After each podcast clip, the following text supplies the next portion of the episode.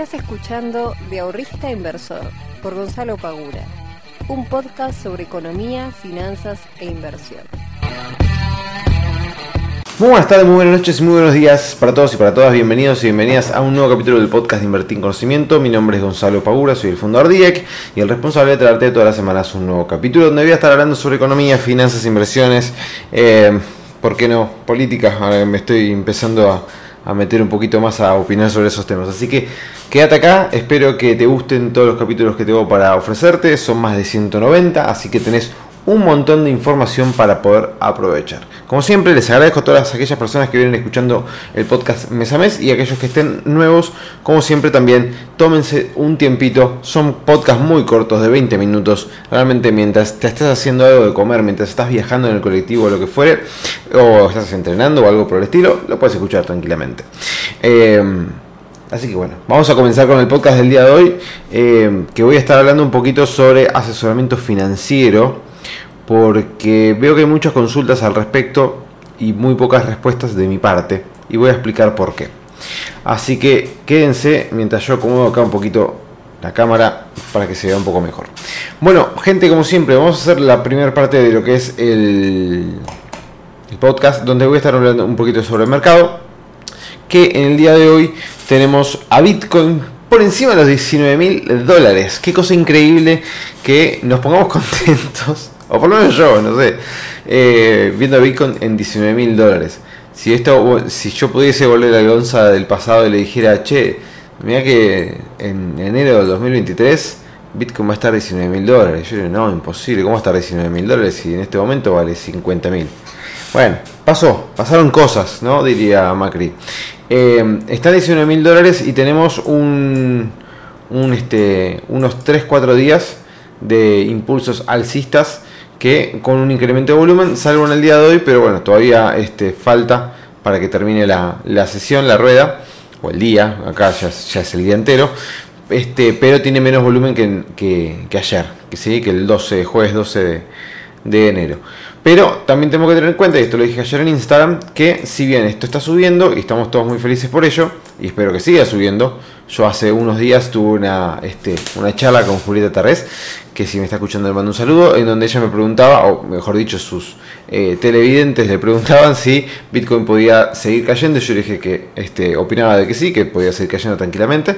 Em, porque a pesar de que está subiendo ahora, eh, si nosotros miramos un poquito, vamos a ver que la estructura eh, del mercado, que en este momento está bajista, todavía se sigue manteniendo en su versión diaria, por lo cual eh, tendríamos que esperar un poco más como para poder decir, bueno, esto puede llegar a, tener un cambio eh, que sea sostenible y que empiece a subir desde acá. Ojalá que sea así, la verdad que yo quiero que suba, ya hace más de un año que estamos en una tendencia bajista, o sea que yo quiero que suba, honestamente. En cuanto al estándar Poor's y a los mercados norteamericanos, luego de que habían hecho un retroceso, nosotros estamos viendo ahora nuevamente que el mercado en este viernes está intentando cerrar al alza. Está cayendo un 0,04%. Eh, son las 3 de la tarde, todavía queda un ratito para que cierre el mercado pero eh, está luchando, está ahí haciendo fuerza para poder subir. Eh, había comenzado bajando, ahora está en su punto más alto del día, así que esperemos que suba al alza y que lo anterior haya sido solamente un retroceso para que haya un impulso alcista. Tengamos en cuenta que si miramos la tendencia del corto plazo, todavía el Standard Poor's se mantiene con su línea de tendencia bajista totalmente inquebrantable, eh, pero la está atacando, la está yendo a atacar, la está yendo a atacar, así que esperemos que esto de una vez por todas se rompa y empieza a su, empiece a subir el mercado norteamericano, que recordemos que cerró una inflación de eh, arriba del 6%, creo que fue 6,5 o 6,2, si no me no, creo que fue 6,5 en el 2022, que es la más alta de los últimos 40 años, o sea que es un, este, un dato no menor, la tasa supuestamente se va a seguir subiendo, con lo cual tenemos que tener, a los que estamos invertidos en el mercado de equity, tenemos que tener un poquito de eh, precaución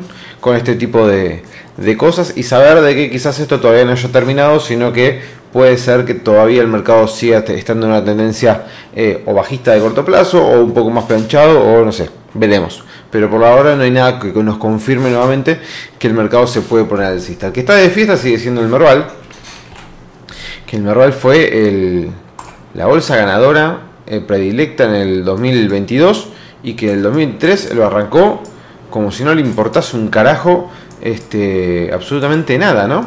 Eh, acá tengo el gráfico enfrente mío y en lo que va del mes ya viene subiendo un 18% en 13 días. Es una bestialidad.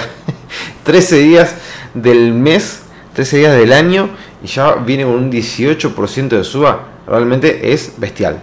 Este es bestial. Y con toda la suba que viene acumulando del año pasado, estamos hablando que, por ejemplo, de junio, que fue cuando empezó el rally, hasta el día de hoy, es casi un 200% en pesos. Es muchísimo. Es muchísimo.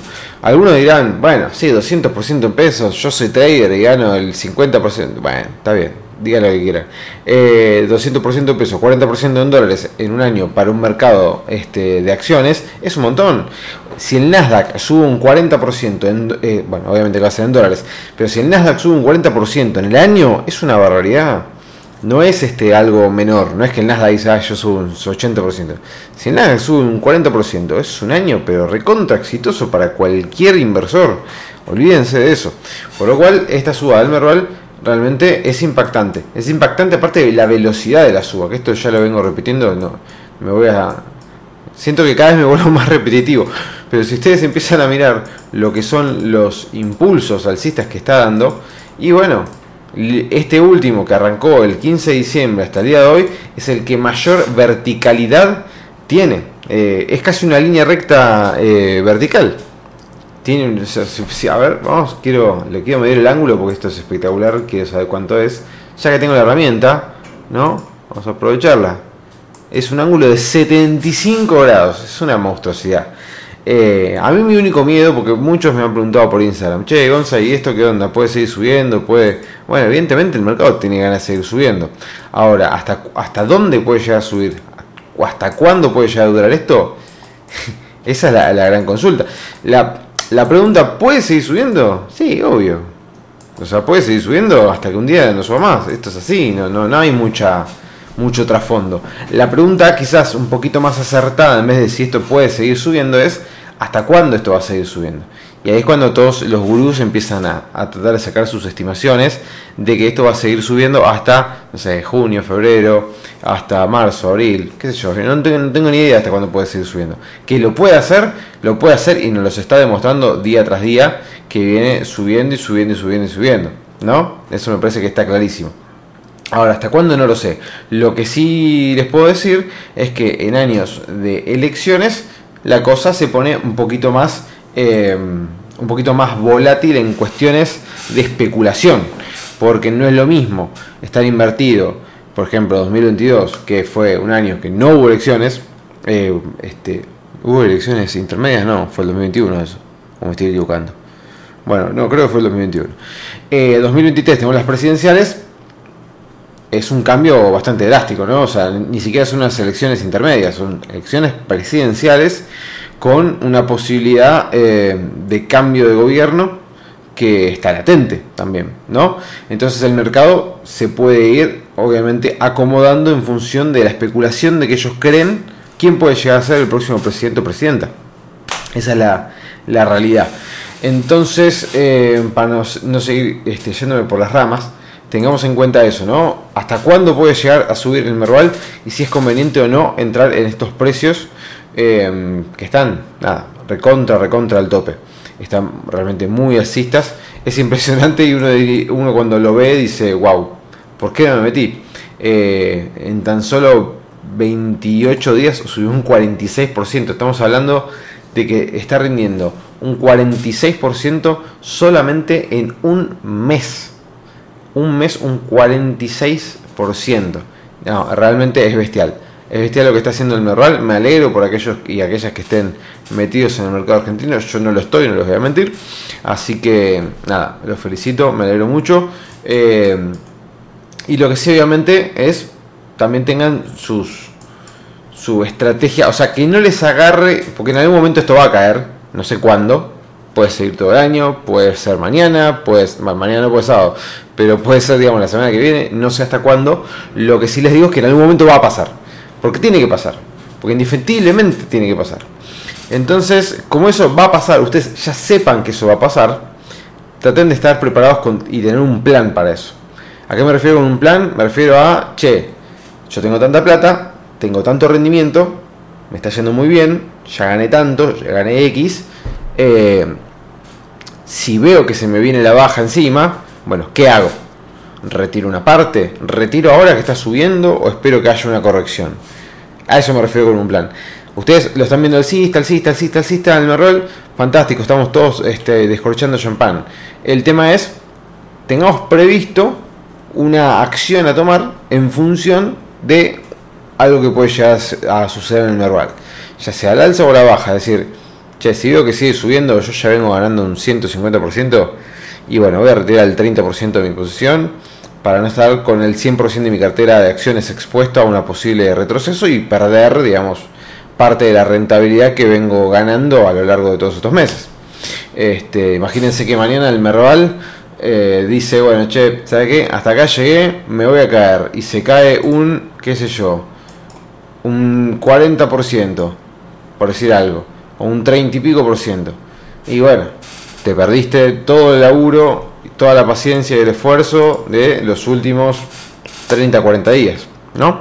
Entonces vayan planificando, vayan pensando qué hacer. No tomen decisiones sobre la marcha, sino ustedes ya vayan imaginándose distintos panoramas y en función de cuál de todos ellos termina siendo, tomen la decisión que eligieron para ese este panorama. Y eso es muy importante también en el trading. Bien. Bueno. Hablé mucho y muy rápido, me parece. Este, bueno, vamos a pasar a lo que les estaba comentando eh, anteriormente con el tema del día de hoy, que era sobre asesoramiento financiero. Em, ¿Por qué quise sacar este tema? El otro día, bueno, estoy, hoy evidentemente estoy repetitivo, pero el otro día también estuve, eh, cuando hice la, la, charla, la nota, entrevista, como quieran llamarlo, con Julieta estábamos hablando justamente de esto, ¿no? O sea, hay mucha consulta en las redes sociales, y a ella también le pasa, hay mucha consulta en las redes sociales de en qué pongo la plata, básicamente. O eh, vendí el auto, mm, tengo un palo 800, ¿en qué lo puedo invertir? O mm, cobré aguinaldo, ¿en qué lo invierto? O cobré un bono, ¿en qué lo invierto? O si no, vamos a suponer otra, otra cuestión. Tengo la acción de Amazon, ¿qué hago? ¿La vendo o la aguanto? ¿Cómo ves este para IPF 2023? Porque la tengo en cartera, ¿qué hago? ¿La vendo ahora o la aguanto todo el año? Entonces, bueno, como esas, muchísimas consultas. Y si ustedes se fijan, si ustedes me siguen en Instagram, si no me siguen, vayan y síganme, arroba. Este, si ustedes me siguen en Instagram y ven las historias, ustedes se van a dar cuenta que yo esas, consultas o no las respondo, o las respondo y les digo, no te puedo dar una respuesta a tu consulta. ¿Es de mala onda? No, no es de mala onda. Yo tengo la mejor de las ondas. Con todas las personas que mandan este, sus mensajes, que me miran, que me prestan atención y gastan un tiempito en escucharme. Em, pero la realidad es que yo no te puedo decir si compré, eh, si vendí tu posición de Amazon o aguantala. Porque si yo supiese que puede ya pasar con Amazon el día de mañana, ya sea para arriba o para abajo, para bien o para mal, digamos, que puede llegar a caer o subir. Ustedes imagínense la torta de guita que yo tendría, gente. Imagínense la torta de plata que yo tendría si yo supiese lo que puede pasar con Amazon de acá a un año. Yo te puedo llegar a analizar, obviamente, con el gráfico, decir, che, mirá, en el gráfico de, no sé, de una hora, lo más probable es que pueda llegar a haber un impulso ahora dentro de poco. Te lo puedo ya estimar. Ahora, vender o no tu posición, aguantarlo no, es una decisión tremendamente personal. O sea, eso ya. Y si estás en pérdida, ¿qué te voy a decir yo? Sí, dale, asumí la pérdida y quédate con la plata. Eh, o no sé, tenés la plata y te digo, che, Gonzalo, vení el auto, tengo un par de 800, ¿en qué lo invierto? Ponlo en plazo fijo. Bueno, voy y lo pongo en plazo fijo. No funciona así, o sea, no, no, no es así. No, no, no funciona de esa manera. Eh, ¿Y por qué no funciona de esa manera? Bueno, por un, montón, una sumatoria de cosas que yo debería saber como para poder darte una respuesta y que muchas veces cuando he intentado indagar, eh, no con personas de Instagram, sino con amigos, con eh, familiares o con lo que fuere, que te pasa mucho, ¿no? O sea, cuando vos estás este, cuando vos estás con el tema de las finanzas, viste, y te ven, no sé, tu familia te ve en Instagram o tus amigos te ven, este, y ven que contestás, no sé qué, y ven que los mercados suben, se empiezan a enganchar y obviamente te vienen te preguntan tus amigos, ¿no? Entonces te dicen, che, Gonzalo, quiero poner 200 eh, lucas este, a invertir, eh, quiero poder invertir. Y cuando yo empiezo a hacer la indagación, sobre cuestiones básicas como para poder darle una respuesta, generalmente ¿qué le pasa a la, otra persona? O se termina aburriendo, o se termina desmotivando. Lo que, lo que está buscando es una respuesta rápida, algo concreto. Che, tengo 200 lucas, ¿qué las pongo? Dale, ya, decime. Y yo te puedo decir, bueno, eh, tengo 200 lucas, ¿qué le pongo? Comprar eh, todo lo que tengas, comprar eh, de, de meta. Una respuesta, ¿es válida? Sí, es válida. Ahora, ¿en qué está fundada? En nada. Yo te puedo decir, sí, comprá el Fondo Común de Inversión de Alaria tanto. O el de SBS balanceado, comprarlo, poné todo, poné todo ahí. Y la otra persona iría y pondría toda la plata sin hacer este, ningún tipo de, de comentario al respecto. Probablemente no. Probablemente me diría, che, ¿y por qué vos me decís que ponga la plata ahí? Entonces empezaré a indagarme a mí, la otra persona. Si yo le diese una respuesta automática o una respuesta rápida, me empezaría a indagar a mí. Che, ¿por qué me recomendás que ponga peso fijo? Che, en vez de peso fijo, ¿no me conviene un fondo común de inversión? Entonces, cuando a ustedes les dan una respuesta automática, generalmente empiezan a consultar, porque ya les suena medio raro, ¿no? Que la otra persona le dé una respuesta tan rápida y tan concreta. Ahora, ¿por qué una persona como yo o cualquier otro youtuber que se dedica a este, mostrar o, grabar videos sobre finanzas o hablar sobre el tema y demás, no debería nunca dar una respuesta como esa. Eh, primero que nada, porque para eso tiene que ser su asesor financiero. ¿sí? Segundo, segundo, te puede dar una opinión sobre, che, ¿qué opinas de, no sé, el fondo común tal? Te puede dar una opinión sobre eso, perfecto. Ahora, si vos le estás preguntando en qué invertir tu plata, hay cosas que son básicas que uno debería saber antes de poder dar una recomendación de inversión a alguien. ¿sí? Entonces, primero que nada, tu perfil. ¿Sos un inversor moderado? ¿Sos un inversor agresivo? ¿Sos más conservador? ¿Cuál es tu perfil de inversión? Que eso ustedes lo pueden, por ejemplo, este, averiguar si quieren cuando abren una cuenta en un broker, el broker les hace una serie de consultas en las cuales, en función de la respuesta que ustedes vayan dando, determina dónde este, quedan encajados. ¿sí? Si son un perfil más conservador, más moderado, más agresivo. obviamente eso puede rotar con el paso del tiempo. Ustedes al principio quizás sean un poquito más conservadores, pero a medida que van obteniendo experiencia y conocimiento se tiran más para el lado agresivo, eso no pasa nada. Pero digamos, al inicio uno tiene cierto perfil, ¿no? Supongamos que es moderado. Bueno, listo, perfecto. Ya la primera pregunta ya tenemos este ya tenemos una respuesta. Bárbaro. Ahora, el capital que vos querés invertir, este que vos me estás mencionando, ¿son todos tus ahorros o es una parte del capital nada más? De ese capital, ¿vos estás dispuesto a arriesgar a que tengas fluctuaciones en el tiempo o vos lo único que querés es una tasa fija que te deje un interés mes a mes? Ese capital, ¿durante cuánto tiempo lo querés tener invertido? ¿Lo puedes dejar invertido varios meses o años o solamente lo querés para dentro de un par de días, un par de meses? El capital, eh, ya que tenemos definido tu horizonte de inversión, ¿qué objetivo persigue? Vos con ese capital, ¿qué es lo que querés hacer? ¿Querés generar una posible renta para poder vivir de ella? ¿Querés irte de vacaciones? ¿Querés comprarte un auto? ¿Querés comprarte una casa? ¿Querés remodelar alguna parte de tu casa? ¿Qué es lo que querés hacer con ese dinero?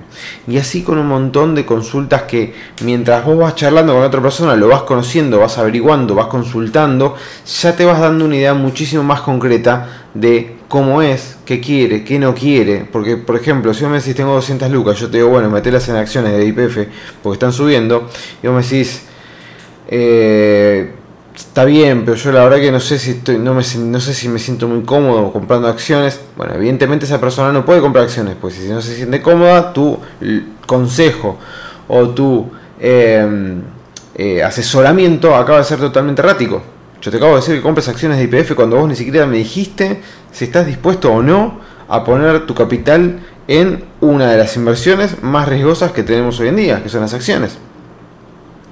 Entonces, yo desde mi parte y desde este lado, yo lo que les digo es, traten de aprovechar y hacer otro, eh, otro tipo de consultas, quizás más concretas como por ejemplo, Gonza, ¿qué opinas sobre el Fondo Común de Inversión tal? O, ¿qué opinas? muchas veces también me pasa, ¿qué opinas de la acción tal? Y yo no sigo todas las acciones. Esa es la realidad también. No estoy mirando todas las acciones que están en el mercado. No las estoy mirando, yo les estoy totalmente honesto. Eh, entonces quizás a veces me nombran una acción que no la veo, no la estoy mirando, no la estoy siguiendo eh, y por eso no tengo respuesta. Pero si ustedes me dicen, che, ¿qué opinas de Apple, por decir cualquier nombre? ¿Sí? Entonces, bueno, yo te puedo dar una opinión en función de eso. Ahora, si la pregunta es, tengo acciones eh, o CDRs de Apple, ¿qué hago? ¿Las vendo, me las quedo? Y ahí ya no puedo decirte, ya no te puedo dar una recomendación. No, vendela porque me parece que esto se llega, se va a caer a pedazos. ¿Y si no pasa? Y si no pasa y si Apple se despega y sale y sube y vos vendiste todo y perdiste un 30% de ganancia porque me hiciste caso, yo sin ser tu asesor. Bueno, entonces es un tema. Yo por eso les digo, traten de, yo sé que al principio es muy frustrante eh, o quizás, eh, no sé si la palabra es frustrante, pero el miedo que puede llegar a generar, eh, la incertidumbre de no saber en qué meter la plata por fuera de lo que puede llegar a ser un instrumento tradicional, eh, típicamente plazo fijo, por ejemplo. Eh, ustedes entran en el mercado de fondos como una inversión, que es un instrumento espectacular, pero claro, tenés un abanico tan amplio de fondos, tenés cientos y cientos de fondos para poder elegir, y decís, bueno, ¿cuál elijo entre todos estos? y la realidad es que van a tener que empezar también a tomar ese tipo de decisiones y buscar un fondo, que es siempre lo que digo, busquen un fondo, busquen la composición del fondo, vean en qué invierte el fondo, vean los rendimientos que obtuvo el fondo en los últimos años, compárenlos con los rendimientos de otro tipo de fondos que tengan similares características, ¿no? Obviamente estamos hablando de eso. Compárenlo también con las variables que tuvo, eh, no sé, el país, inflación, tipo de cambio, etcétera, a ver cómo le fue, si perdió, si ganó, etcétera. Eh, y tomen la decisión.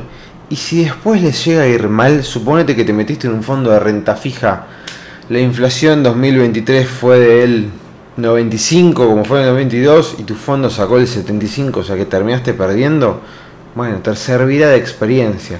Lamentablemente es así, pero tampoco es que perdiste toda la plata, ¿ok? Entonces, hay cosas que van a tener que empezar a decir por más de que les cuesta el inicio, les dé miedo, les dé confianza, lamentablemente es así por más de que uno estudie, se capacite, tenga mentores, tenga profesores, tenga asesores, en algún momento alguna piedra te vas a cruzar en el camino y te la vas a tragar de frente. Es así. No hay forma de esquivar todas las piedras y salir exitoso sin antes haberse pegado un palo. Eh, no puedes salir, eh, no sé, a tu primer partido de fútbol durante toda tu vida vas a ganar todos los partidos. No, algunos vas a perder, te va a tocar perder es así, es parte del juego, es parte de la vida. Así que acostumbrémonos y este, asimilemos que nos va a suceder. Mientras más rápido asimilemos, más rápido vamos a terminar perdiendo el miedo a las impresiones y más rápido nos vamos a terminar lanzando al mercado. Gente, espero que tengan un lindo fin de semana. Nos vamos a estar viendo la próxima semana con un nuevo capítulo del podcast. Les mando un muy fuerte abrazo. Nos vemos la semana que viene. Chao.